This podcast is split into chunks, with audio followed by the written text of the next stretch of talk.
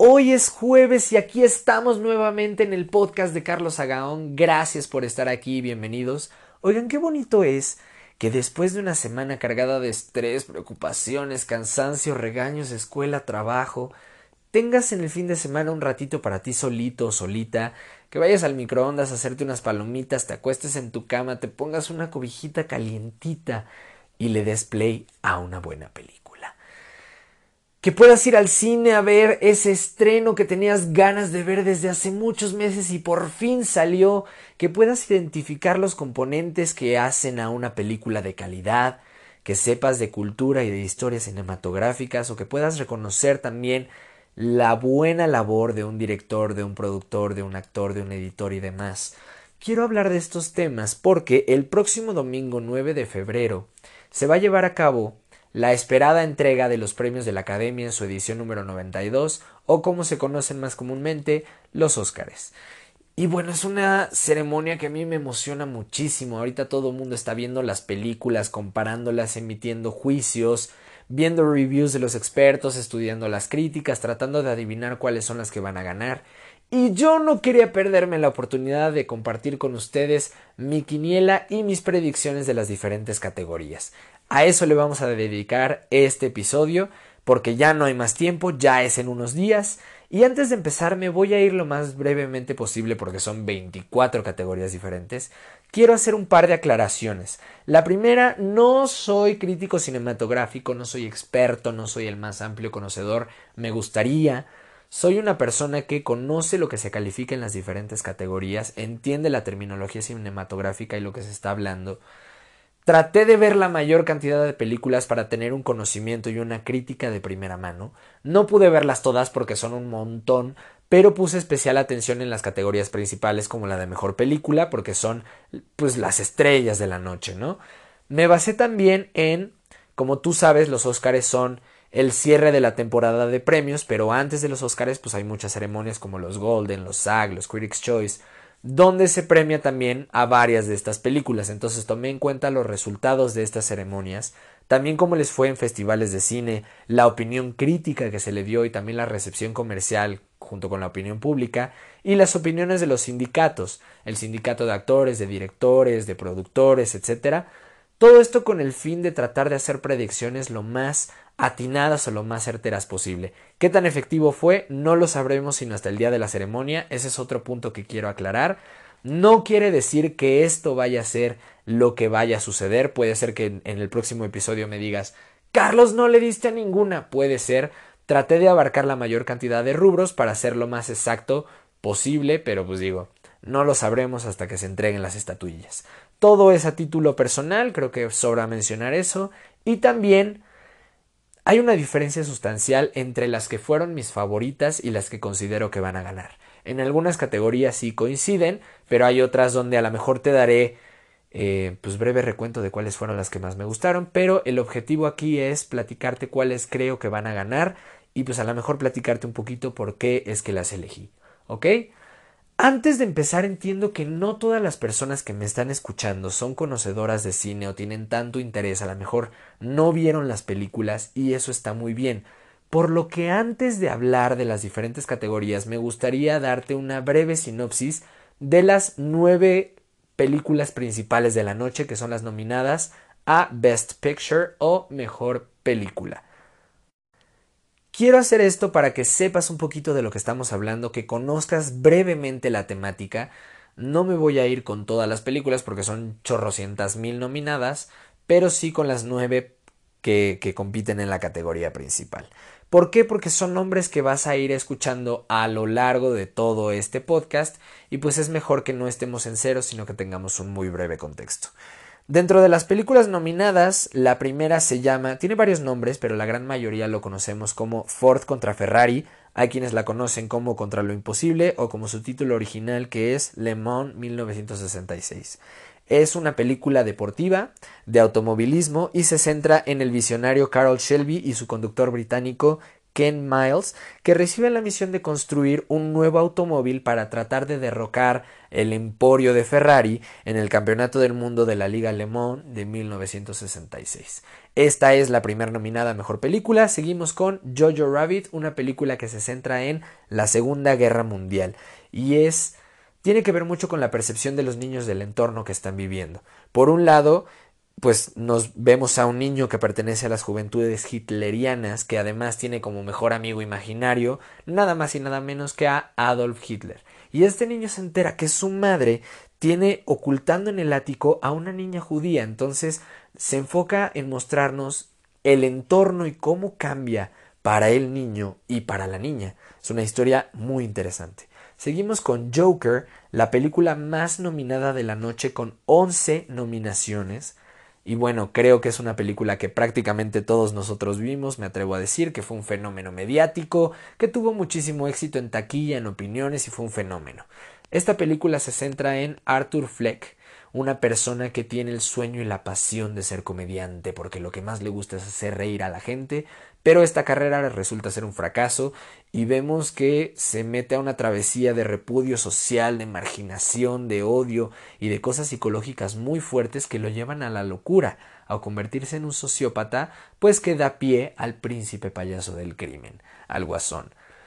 Contrario a lo que se piensa, no es, para quienes no la han visto obviamente, no es una película de superhéroes, sino que te muestra el origen del personaje desde una perspectiva de suspenso psicológico, lo que la vuelve escalofriante. Seguimos con Mujercitas, es un drama y una pieza de época, un, remake de una versión o de una historia ya conocida y se centra en cuatro hermanas eh, pues que atraviesan Massachusetts en un viaje de vacaciones en la época de la guerra civil. Y pues son unas vacaciones que se hacen famosas porque van sin su padre, que es un evangelista, perdón, itinerante, que tiene esta concepción conservadora muy arraigada. Y en estas vacaciones pues se meten mucho en temas de amor, de lazos familiares, etcétera, lo que refuerza también la visión de cada una de las hermanas que son de edades diferentes, que son de contextos diferentes, etcétera. Seguimos con Historia de un matrimonio, como su nombre lo dice, se centra en una pareja entre un director de teatro y su mujer, que es una actriz muy prestigiada, y se enfrentan a cuestiones de peleas, conflictos maritales, un divorcio y situaciones que los llevan al extremo tanto en lo personal como en la pareja y también en el lado creativo, lo que repercute en sus carreras. Es una película que está en Netflix.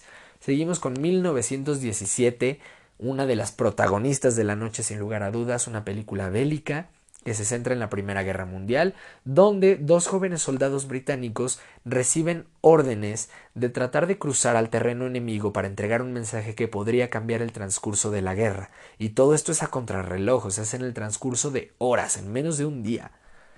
La siguiente es Once Upon a Time in Hollywood, la más reciente película de Quentin Tarantino, que se centra en Rick Dalton, un actor que se está enfrentando a un proceso de cambio en Hollywood, donde la industria se está adaptando a tiempos modernos, donde ya no lo contratan tanto, le dan papeles menos importantes, y él está de la mano con su doble de riesgo, que también es como su amigo, su asistente, como ustedes lo quieran ver. Al mismo tiempo de esta, este periodo de crisis y adaptabilidad de Hollywood, Rick Dalton pues tiene una relación con la actriz Sharon Tate, que fue una de las víctimas de la familia Manson en la matanza de 1969 mezcla dos temas arduos, fuertes, lo que la vuelve una contendiente muy interesante. Seguimos con la sorpresa de la noche, Parasite o Parásitos, una película coreana que trata de Ji Taek, que es, espero estar pronunciando bien, no hablo coreano como te podrás dar cuenta, y su familia, es una familia que está completamente desempleada, con crisis económicas, tiene tienen problemas, pero el hijo mayor, Ji-woo, empieza a recibir clases particulares en una adinerada casa, pues por otra familia, en la ciudad de Park. Estas dos familias empiezan a tener muchas cosas en común y a raíz de la mitad de la película empiezan a suceder cosas oscuras, cosas fuertes, eh, tema de traiciones, de resultados imprevisibles, de cosas escandalosas, en fin. Y finalmente tenemos el Irlandés, la nueva cinta de el prestigiado director Martin Scorsese, y nos habla de Frank Sheeran, que es un asesino a sueldo de la mafia, que estuvo muy relacionado con Jimmy Hoffa, un personaje importante de Estados Unidos en la época en la que John F. Kennedy subía a la presidencia. Em, era el líder del sindicato de transportistas y un hombre que, aunque tenía mucha gente y mucha afinidad con un gran sector poblacional, pues también estaba ligado con el crimen organizado y con la mafia y estas cuestiones.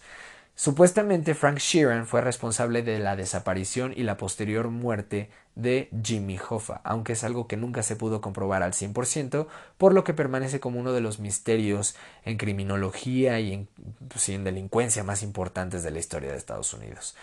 Ahora sí, este es un breve contexto de las nueve películas nominadas a el premio de la Academia a Best Picture. Te repito los nombres: Ford contra Ferrari, El Irlandés, Jojo Rabbit, Joker, Mujercitas, Historia de un matrimonio, 1917, Érase una vez en Hollywood y Parásitos.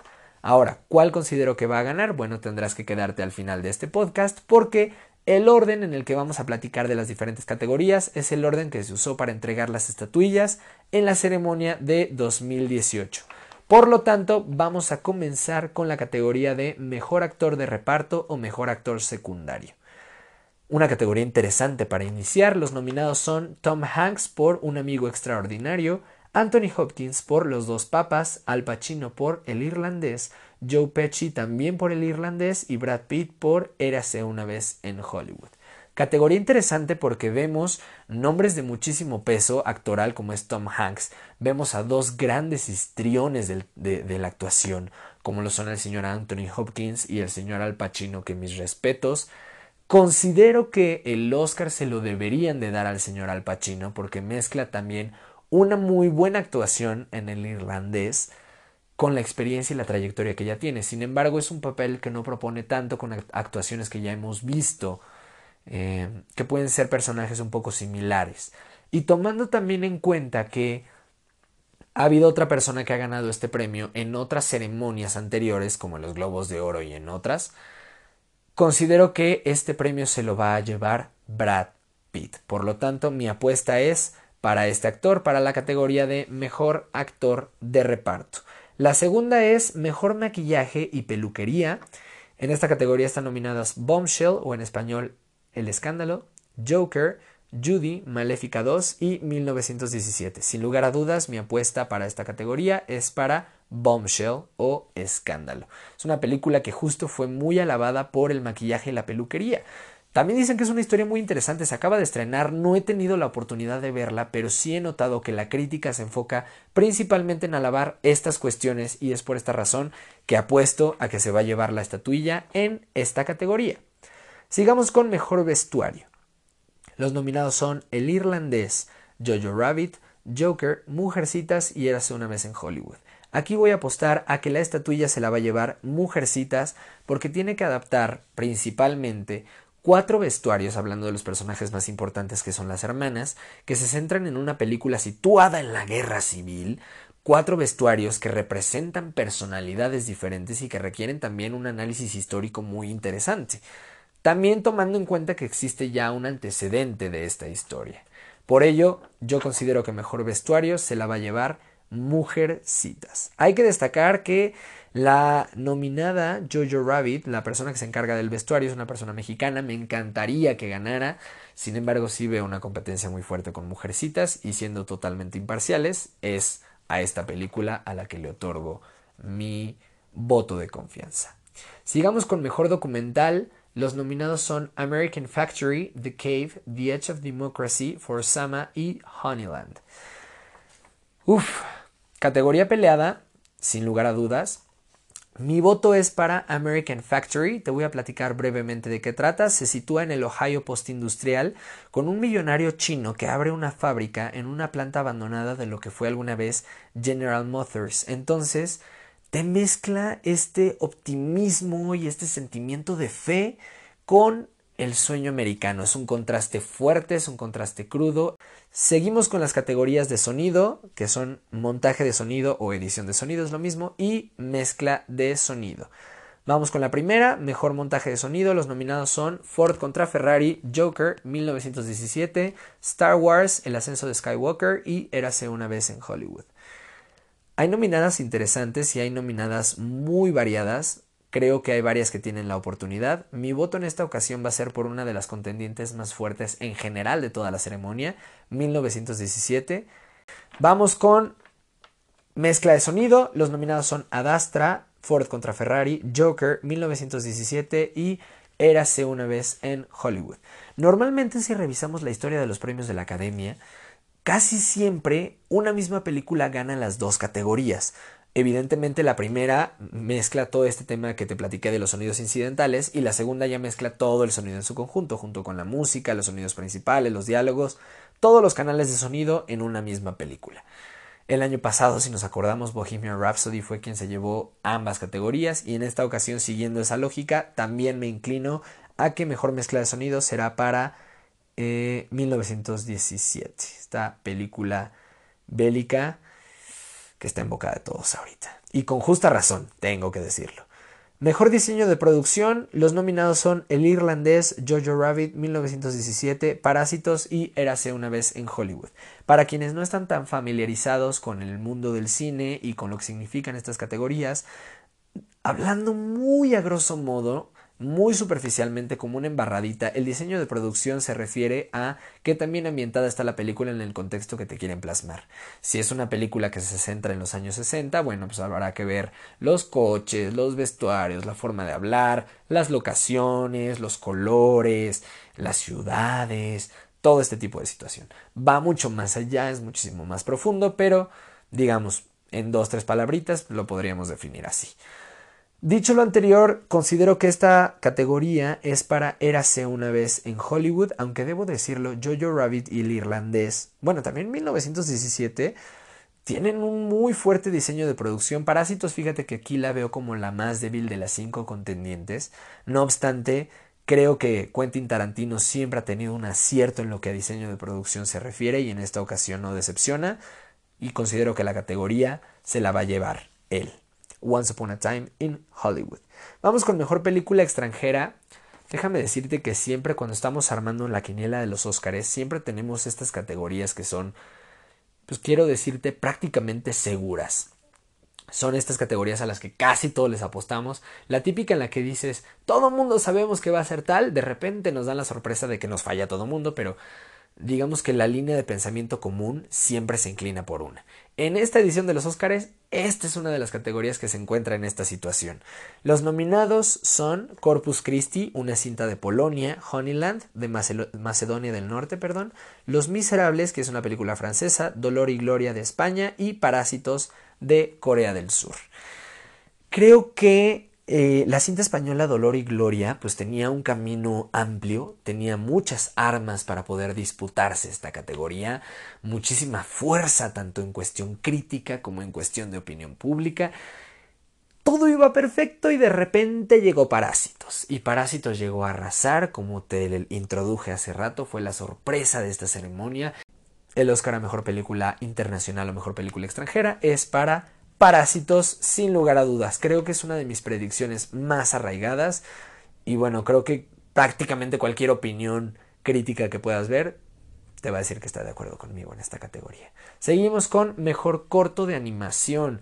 Me causa tanto conflicto esta categoría. Los nominados son De Cera, Hair Love, Kid Bull, Memorable y Sister. Te voy a decir por qué me causa tanto conflicto. Estoy entre dos dos fuertes. La primera y la que se hizo viral y que veíamos todos en redes sociales porque creó mucha concientización y fue muy bonito. Kid Bull, una producción de Pixar que te habla de la concientización en torno a los perros Pitbull. Eh, y es la historia de justo un perro de esta raza que es maltratado, que es usado para peleas, que es castigado a menudo. Y la relación casi casi de amistad que va formando con un gatito bebé callejero cómo se empiezan a llevar gracias a empezar a jugar con una tapita y cómo el mismo gatito en su inconsciente pues juzga al perro por el tamaño y porque los gatos temen a los perros y por imponente y se va dando cuenta que en realidad tiene un corazón muy noble. Entonces conmovió a muchísima gente, movió muchas fibras, pero hay una contendiente muy fuerte que es Hair Love, es una producción de Sony Pictures Animation que pues habla de la relación entre un papá y una hija de origen africano, afroamericano, eh, y la conexión que viven en el día a día concretamente se centra en la primera vez que el papá tiene que peinar a la hija, por eso el, el título de Hair Love. Son dos contendientes fuertes, no obstante, yo me voy a inclinar por darle mi voto de confianza en esta categoría a Hair Love de Sony Pictures Animation para mejor corto de animación. Aunque la otra me encanta y me duele muchísimo tener que escoger entre cualquiera de las dos. Y la siguiente categoría, bueno, para seguir con la polémica y la controversia, vamos con mejor película de animación. Primero llamó muchísimo, muchísimo la atención mediática a nivel mundial cuando salieron las nominaciones porque no está Frozen 2. No está Frozen 2. O sea, ya sabes que siempre te estás haciendo una idea antes de las nominaciones de cuáles pueden ser, de cuáles no. Y todos teníamos contemplado que la lucha iba a ser entre Klaus, Frozen 2 y Toy Story 4. Y pues estábamos ahí en nuestro pleito interno para tratar de decidir cuál de las tres se lo iba a llevar. Y Frozen 2 resultó ni siquiera estar nominada llama la atención porque la primera se llevó el Oscar y pues tú te acuerdas, un fenómeno. Todo mundo hablaba de Frozen cuando se estrenó en 2013, si no estoy mal. Y ahora la secuela no lo consiguió. Pero bueno, y ahora se crea una controversia. Te voy a introducir a los nominados y ahorita te platico por qué. La primera es Cómo entrenar a tu dragón 3, ¿Dónde está mi cuerpo? Klaus, Link, El origen perdido y Toy Story 4. ¿Por qué se está generando tanto ruido? Porque la gran mayoría de personas, incluyéndome, consideramos que la película que se lo merece es esta cinta española, Klaus. La verdad estoy de acuerdo, yo se lo daría si de mí dependiera, no obstante, creo yo, y mi voto se va a ir, como te repito, estamos enfocándonos en las que creo que van a ganar, no en las que me gustaría. Creo que va a ser para Toy Story 4, no me malentiendas, no es mi intención desprestigiar Toy Story, es una franquicia súper exitosa que se ha ganado el éxito a pulso porque se robó el corazón del mundo. Personalmente no soy tan fan de Toy Story, pero reconozco que fue un parteaguas en la animación, eh, que supieron mantener la franquicia a flote. Hay muchos de nosotros que la 3 fue nuestra favorita y la 4 sostuvo un muy buen nivel, aunque por ahí generó comentarios divididos y tuvo una animación muy compleja, o sea, claro que tiene su mérito, pero creo que el factor compañía y el factor Disney Pixar pesa muchísimo y también el ser una franquicia conocida y creo que este tipo de factores también puede influir en la decisión de la academia. No es la primera vez que sucede. Klaus creo que es una digna contendiente y enfatizo nuevamente si por mí fuera yo se la daría y esta es la razón de que esté creando opiniones tan divididas no obstante, el objetivo es aquí apostarle a la que va a ser la ganadora y yo considero por esta situación que te planteé el tema de que es una muy buena película que tiene una animación completa y el factor Disney Pixar que Toy Story 4 va a ser la ganadora en esta categoría. La siguiente es mejores efectos especiales, me llamó mucho la atención esta categoría, los nominados son Avengers Endgame, El Irlandés, El Rey León, 1917 y Star Wars, El ascenso de Skywalker. Tengo que decirlo aquí, yo no soy muy partidario ni soy muy fan de las películas de superhéroes, no me gustan. Sin embargo, algo que les puedo reconocer es que su catálogo de efectos especiales es muy amplio y es súper completo. Marvel, fíjate, no suele ganar estas categorías. Es muy interesante. A pesar de eso, y ahorita me vas a decir, ¿cómo? No te entiendo. Creo que esta categoría se la va a llevar Avengers Endgame. Carlos, ¿cómo es posible que le estés apostando si acabas de decir que nunca gana? Sí. Como contendiente más fuerte veo a 1917, porque todo este tema bélico que ya platiqué está muy fuerte y es también de las predilectas de la noche. No obstante, aquí también creo que fungen un cúmulo de factores. Por un lado, es incuestionable que los efectos en Avengers Endgame son maravillosos aunado también a que es la culminación de quién sabe cuántos cientos millones de películas que llegaron a este punto, que es una de las películas más esperadas de los últimos años y de las más taquilleras de la historia. Creo que ya fue la más taquillera, creo que tuvieron que volverla a poner en el cine, pero ya lo consiguieron. Tengo que checar ese dato. El caso es Digo, el argumento es el mismo. Creo que todos estos factores va a influir a que ahora sí los Oscars determinen otorgarle este reconocimiento a esta película por todo lo que lleva detrás y pues también mérito tiene, ¿no? Creo que esta puede ser la diferencia con respecto a sus contrincantes como 1917 y un poquito más abajo Star Wars. En el tema del irlandés, debo de decir que los efectos especiales también son algo de reconocer y de aplaudir porque el hecho de que hayan rejuvenecido a los actores de esa manera y que verdaderamente parecía que tenían esa edad, wow, impresionante, mis respetos. Y el Rey León pues fue crear una animación mucho más verosímil. No se le debería de considerar live action porque sí fue animación. Pero el crear a los animales, el crear los paisajes, el crear los rostros, fue una labor también muy linda y muy aplaudible. Seguimos con la categoría número 13 de esta lista. Ya ves, ya llevamos 13, vamos rápido. Y vamos a mejor montaje o mejor edición. Los nominados son Ford contra Ferrari, El Irlandés, Jojo Rabbit, Joker y Parásitos.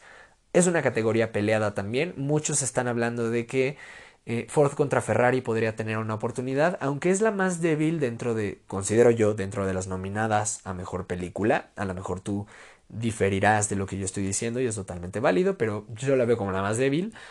Muchos creen que esta categoría sí se la puede llevar por todo esto de las carreras, el tema de plasmar la velocidad, de transmitir emociones a través del montaje.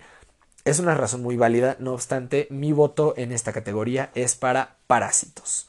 Creo que es una de las categorías en las que nos va a dar la sorpresa y creo que el día lunes 10 de febrero muchos vamos a estar hablando de los Óscares que se llevó esta película y bueno, creo que argumentos y razones los tiene todos y esta es una de las categorías que considero va a ganar.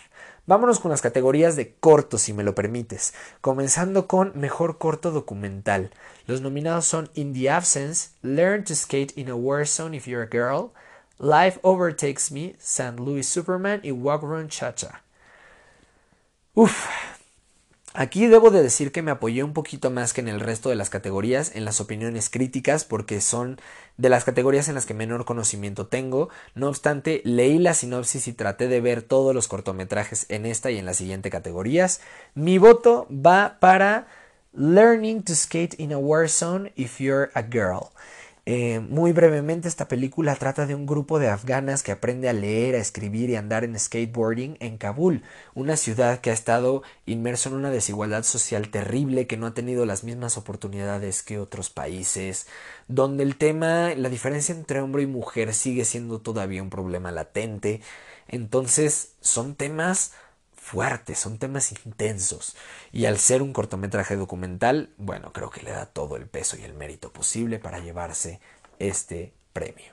Mejor corto de ficción tenemos Brotherhood, Nefta Football Club, The Neighbor's Window, Saria y A Sister. En esta categoría también me apoyé, como te dije al principio, en la opinión crítica más que en cualquier otra cosa. Vi la que hoy por hoy creo que va a ser la ganadora y me pareció estupendo. Creo que es algo que se debería de viralizar, así como fue el caso de Kid Bull. Ojalá no hubiera por todas las redes sociales porque se lo merece. Y estoy hablando de Brotherhood y es la historia de Mohammed, si no mal recuerdo se llama el personaje, que entra en shock cuando su hijo mayor regresa de un viaje acompañado de una mujer, digámosle, extraña, diferente, inusual. Te invito a que lo veas, está de verdad muy esclarecedor, está bien padre. La categoría número 16 en la que nos vamos a enfocar, y ya empezamos en las categorías de un calibre un poco mayor a nivel prestigio, es mejor guion adaptado. Aquí quiero hacer un paréntesis para dejar clara la diferencia entre mejor guion adaptado y mejor guion original, que es la categoría que sigue. Eh, Mejor guion adaptado se le considera cuando una película toma elementos que ya existen. Puede ser que sea un remake o un reboot de una película, que sea un spin-off, esto quiere decir una historia que parte de otra, que se tome un personaje que ya existe o bien que se hable de alguna figura de la vida real. Todo este tipo de cuestiones que no sean 100% originales entran en la categoría de guion adaptado. Cuando todos los elementos, es decir, personaje, situación, anécdota, conflicto y desenlace, son originales, la película puede entrar a mejor guion original. ¿Ok? Mejor guion adaptado, los nominados son El Irlandés, porque toma la historia de Jimmy Hoffa, Jojo Rabbit, porque se sitúa en un contexto de la Segunda Guerra Mundial, un acontecimiento histórico que sucedió y habla también de Adolf Hitler. Joker, porque toma el personaje que se hizo famoso en los cómics y que ha sido plasmado en otras películas con anterioridad.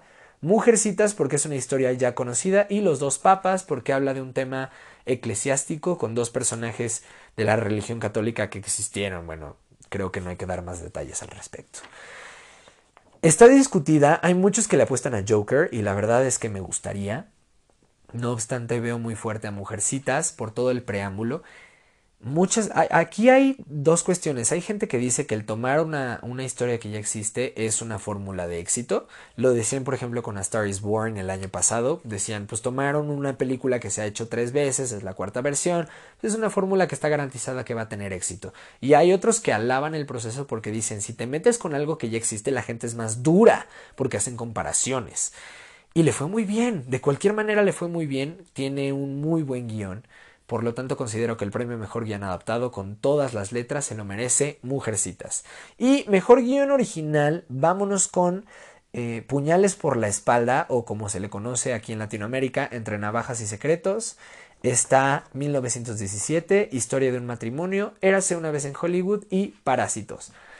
Ay, aquí nuevamente me voy a manejar por el factor sorpresa como muchos críticos lo están haciendo. Hay quienes consideran, y creo que armas tienen para defender su punto, que Once Upon a Time in Hollywood merece este premio.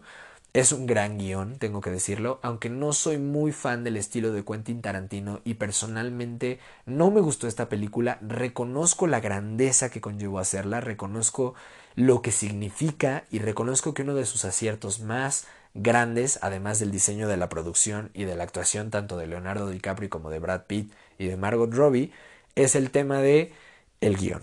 Sí, sí es muy bueno.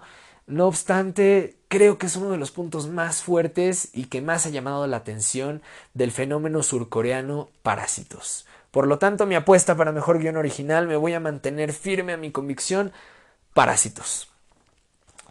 Con esto nos vamos a la categoría número 18. Ya ves, vamos, vamos. Uno es eficiente, uno es eficiente. Llevamos nada más media hora, es rápido. Mejor fotografía o mejor cinematografía. Todo esto se refiere al uso de las cámaras. Dicen por ahí a las tomas. Y pues en estricto sentido así es. Al manejo de cámara. ¿Qué tal se deciden manejar para contar una historia? Todo eso es lo que se premia en mejor fotografía y es un arte, es una de las cosas más complejas creo yo al momento de hacer cine. Cinéfilos y cineastas podrán corregirme o afirmar lo que estoy diciendo, pero yo considero que es una de las cosas más complicadas, más laboriosas y más precisas. Nominados, cinco grandes candidatos, debo decirlo: El Irlandés, Joker, El Faro, 1917 y Érase una vez en Hollywood. El Faro es una cuestión bien curiosa y es una de las favoritas, eh, porque es la única nominación que tuvo en toda la ceremonia y con justa razón, tiene tomas abiertas muy interesantes de los océanos que se ven espectaculares y maneja el factor blanco y negro, una fórmula que funciona muy bien si lo saben manejar de manera adecuada, lo vimos en Roma el año pasado, la película de Alfonso Cuarón.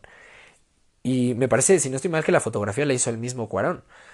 Pero bueno, el Faro es una de las grandes favoritas. También debo reconocer que el irlandés y Joker tienen una fotografía maravillosa.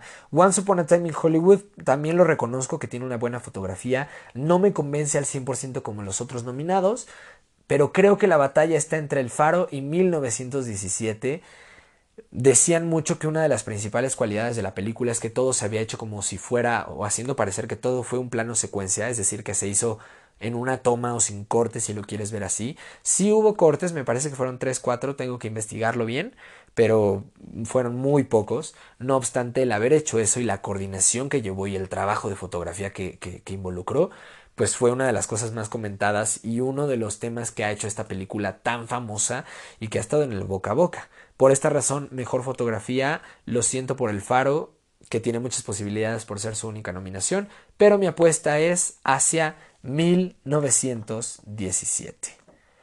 Categoría número 19, vamos con banda sonora y después vamos con canción original. Quiero otra vez hacer un breve paréntesis, lo siento, para esclarecer la diferencia entre una y otra. Canción original es un tema que se haya escrito para esa película y que sea el tema principal que lo representa.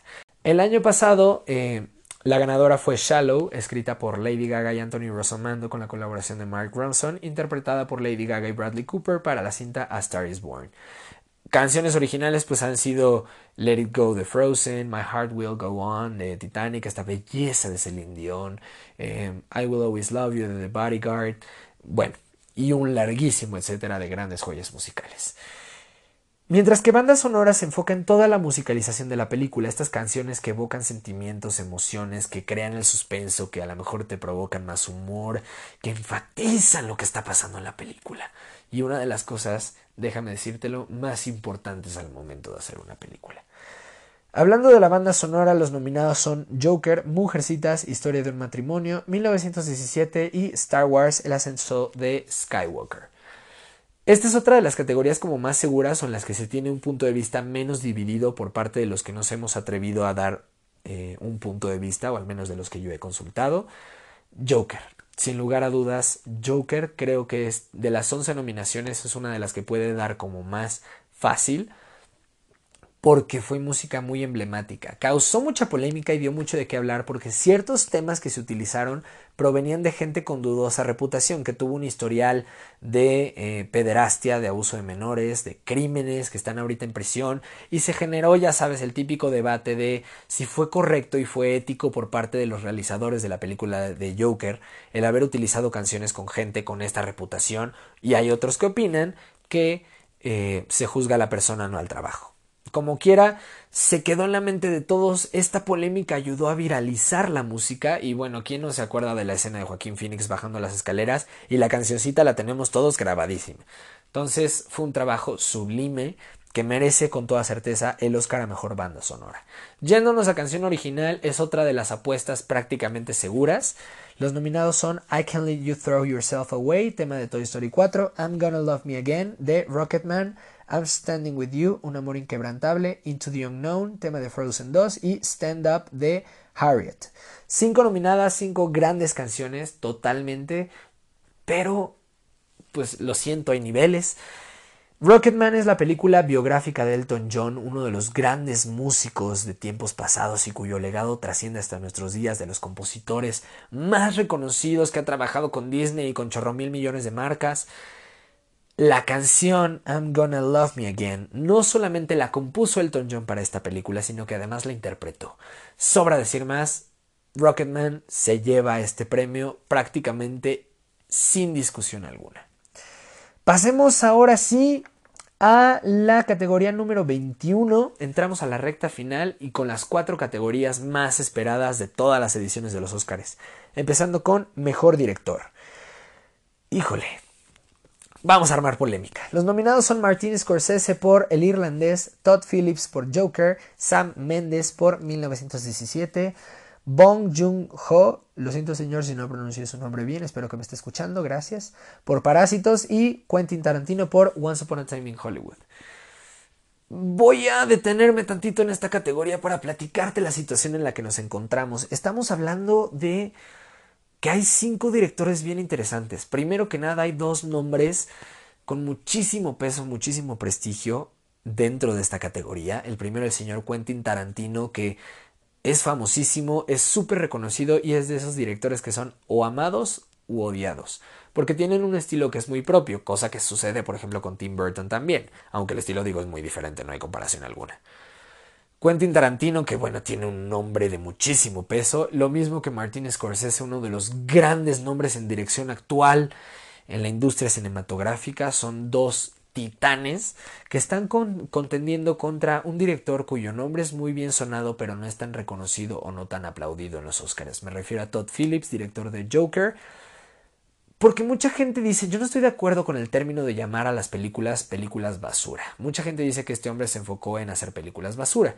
Yo creo que no existe esto, simplemente las películas tienen diferentes finalidades. Hay películas que están hechas para entretener, películas que están hechas para hacer reír, películas hechas para educar y películas hechas con estándares de calidad para estar en este tipo de ceremonias. Si nos basamos en eso, pues si los trabajos previos de Todd Phillips quizá no tenían el calibre en cuestión de calidad que tiene Joker, que ha sido muy aplaudido, pero digamos, en este tema o en este terreno, pues Todd Phillips estaba muy pues muy verde, ¿no? Sus películas se iban hacia otro tipo de objetivos u otro tipo de fines y también la respuesta crítica por consiguiente pues no era la misma que tuvo con esta película. Y nos enfrentamos a dos directores emergentes o dos sorpresas. Por un lado, Bong Joon-ho, un saludo again. Esta sensación de Corea del Sur no conocíamos casi su trabajo porque pues está del otro lado del mundo en un ambiente que es prácticamente desconocido y creó esta película que hoy es tendencia a nivel mundial. Por otro lado, Sam Mendes, que creó esta obra maestra en, materia bélica, que también, bueno, ha sido súper comentada, ha sido súper opinada, ha sido súper reconocida. Y por lo tanto nos enfrentamos a una categoría difícil de descifrar. No obstante, siguiendo la certeza y la corazonada que hay en mí dejando un poco al lado las críticas y las opiniones divididas, considero que este premio no va a ser para los dos grandes titanes, sobre todo para Martin Scorsese, que es el que a lo mejor por trayectoria se lo merecería más. Yo considero que el premio va para Sam Mendes, director de 1917. Ya lo dije, está claro como el agua. Seguimos con mejor actor protagónico. Otra de las categorías seguras, aquí no me voy a detener tanto, están grandes nombres pero un ganador que es prácticamente claro, analizando los premios anteriores y la respuesta que ha tenido a nivel mundial. Antonio Banderas por Dolor y Gloria, Leonardo DiCaprio, Érase una vez en Hollywood, Adam Driver por Historia de un matrimonio, Joaquín Phoenix por Joker y Jonathan Price por Los dos papas. Cinco grandes actuaciones, cinco grandes actores, pero ¿qué les digo? Yo no puedo esperar para ver la foto de Joaquín Phoenix sosteniendo su Oscar por Mejor Actor como se merece. Ese Joker fue una cosa sublime, majestuosa, standing ovation, señor, enséñeme a actuar, por favor, lo amo. Vámonos con Mejor Actriz, una categoría un poco más complicada. Los nominados son nominadas, nominadas, Cynthia Erivo por Harriet, Scarlett Johansson por Historia de un matrimonio, Saoirse Ronan por Mujercitas, Charlize Theron por Escándalo y Renée Zellweger por Judy. Esta categoría, híjole, sí está dando mucho de qué hablar. Oye, me estoy dando cuenta que me salté la de mejor actriz de reparto. ¿Qué rayos me pasa? Bueno, ahorita la platicamos. Todo esto viene porque quiero hacer un especial reconocimiento a Scarlett Johansson, quien hizo algo histórico por estar nominada por dos producciones diferentes, tanto a Mejor Actriz Protagónica, en este caso por su papel en Historia de un Matrimonio, como a Mejor Actriz de Reparto por su papel en eh, Jojo Rabbit. Tengo que decir que mucha gente está apostando a Scarlett Johansson y con justa razón. Fíjate que yo no soy el más grande fan de Scarlett Johansson, o sea, no me parece de las grandes actrices de Hollywood actualmente. Sin embargo, una actuación que puedo reconocerle y aplaudirle incansablemente es la que hizo en Historia de un matrimonio y me parece fenomenal y mucha gente le está apostando a ella. También por el prestigio y la fama y lo que representa su figura en la industria de Hollywood. Ay, pero lamento diferir y me van a matar. Para mí, el premio a mejor actriz es para Renée Zellweger, quien hizo la interpretación de Judy en la película biográfica de Judy Garland, que de por sí es una muy grande actriz, una de las grandes figuras, eternamente reconocida. Y el haber interpretado a esta mujer de una manera tan precisa, tan cuidada y tan bien hecha, para mí supera cualquier cosa. Entonces, para mí, el Oscar a mejor actriz protagónica es para Renée Zellweger. Regresémonos a mejor actriz de reparto. No sé por qué me la salté, mil perdones. Pero bueno, hablemos de Kathy Bates por Richard Jewell, Laura Dern por Historia del Matrimonio, Scarlett Johansson por Jojo Rabbit, Florence Pugh por Mujercitas y Margot Robbie por Escándalo. Lo siento una vez más, Scarlett Johansson no te voy a apostar a ti. Aquí está también muy dividido. He escuchado mucha gente que le apuesta a Kathy Bates por Richard Jewell. No he tenido la oportunidad de ver esa película, aunque Kathy Bates, bueno, es una actriz extraordinaria con un nivel histriónico impresionante. Ay, pero yo sí me voy a inclinar por mi sentir. Laura Dern en Historia de un matrimonio me encantó. Realmente me gustó mucho su actuación, a pesar de que acabo de aplaudir la historia de Scarlett Johansson en esta misma película. Me gustó más la actuación de Laura Dern, proporciones guardadas. Y yo ahí sí creo que Historia de Matrimonio tuvo un acierto muy grande con esta actriz. Felicidades y para mí ella se lleva la estatuilla mejor actriz de reparto. Y ahora sí vámonos a la categoría final y la más importante, la más esperada. Vuelvo a repetirte los nominados. Ford contra Ferrari, El Irlandés, Jojo Rabbit, Joker, Mujercitas, Historia de un matrimonio, 1917, Érase una vez en Hollywood y Parásitos. Híjole. Híjole, es que esta categoría siempre es la más difícil de decir. Hay veces que está más peleada que otras. A veces es más fácil de decir que otras veces, pero Digo, creo que no es la vez más complicada, pero sí me gustaría detenerme para platicar de las diferentes películas. Creo que hay contendientes muy fuertes, creo que las nueve tienen algo muy interesante que aportar. Como a lo mejor adelanté un poquito, Ford contra Ferrari creo que es la contendiente más débil y por ende la voy a descartar de las eh, competidoras. Con su respectivo mérito, gran película, pero sí creo que comparado con los estándares o los niveles de las demás, pues no tiene tanta oportunidad. Hablemos con el irlandés. Fíjate que pasa algo bien curioso con esta historia. Antes de que salieran las nominaciones y todo sin saber cuáles iban a quedar y cuáles no, todo el mundo nos venía a la mente el irlandés porque oíamos grandes nombres. Martín Scorsese en la dirección, Al Pacino, Joe Pesci, eh, también Robert De Niro en las actuaciones y bueno, pues los estándares se iban a full y prácticamente todos asegurábamos que se iba a llevar a mejor película de manera indiscutible y hoy ya no veo que suceda. Es una gran película, tiene sus errores, tiene sus cosas a corregir, una duración a mi parecer sumamente larga, aunque no pierde el ritmo, desde mi punto de vista no pierde el ritmo, pero sí pudieron haber cortado dos que tres cosillas por ahí. Pero no la veo llevándose el Oscar en esta ocasión. Lo siento. Jojo Rabbit ha sido de las más interesantes, de las más comentadas y de las más aplaudidas. Personalmente es de mis favoritas. Me gustaría ver que esta película se llevara el Oscar o que se llevara al menos un Oscar. Y suena irónico que, te diga que me gustaría que se lleve un Oscar porque yo no la puse en ninguna de mis categorías. Lo lamento.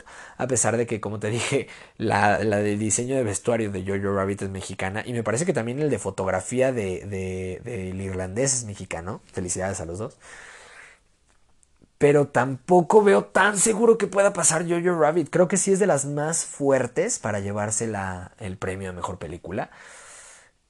Pero no tuve la confianza suficiente para apostarle a esta película. Seguimos con Joker.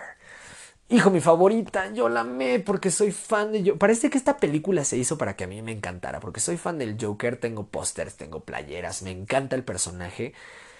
Aunque no soy fan de las películas de superhéroes, creo que este personaje va más allá.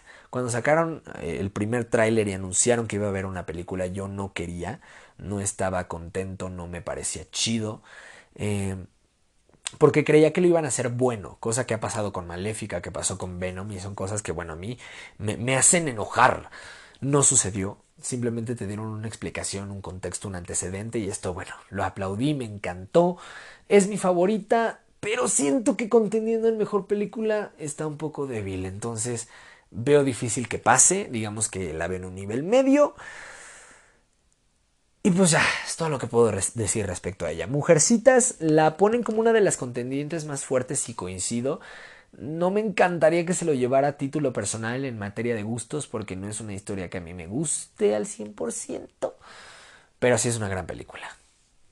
Eh, historia de un matrimonio Perdón, por lo mismo en Mujercitas no le puedo apostar al 100% a una película que en materia de, de, de, encaje no terminó de encajar conmigo. Creo que eso es lo que le, le, falta. A pesar de que es una gran película, no encaja al 100% con todas las audiencias y este a lo mejor puede ser un punto un poco débil.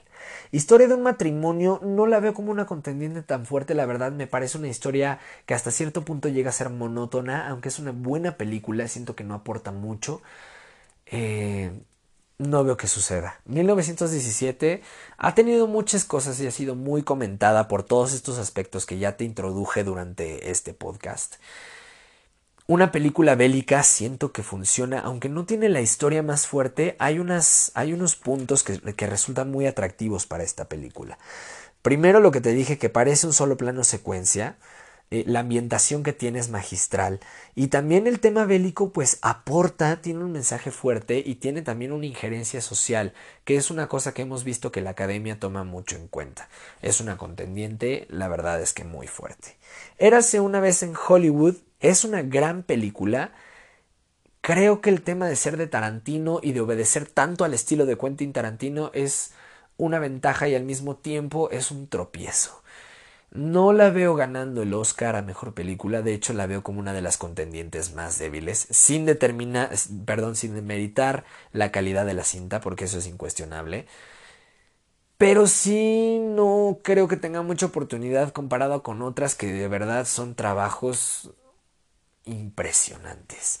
Como la que viene a continuación, la última de las nominadas, Parásitos, Viene algo bien curioso. Si Parásitos llega a ganar a Best Picture, sería la primera vez en la historia de los Oscars en 92 años literal que una película de habla no inglesa gana a mejor película. Nuevamente entra este debate que escuchábamos mucho el año pasado con Roma, que decían que si se ganaba mejor película extranjera, las posibilidades de que ganara mejor película se limitaban bastante. hay ciertos argumentos que te pueden convencer, no creo que sea un factor que debería influir del todo, espero que no sea así. No me gustaría que se demerite o que se haga menos por el hecho de ser surcoreana, al contrario, lo veo como un mérito, porque muchas veces lo que pasa ya, pues nosotros no nos enteramos, somos completamente ajenos porque somos de otra parte del mundo. Lo mismo con lo que pasa acá.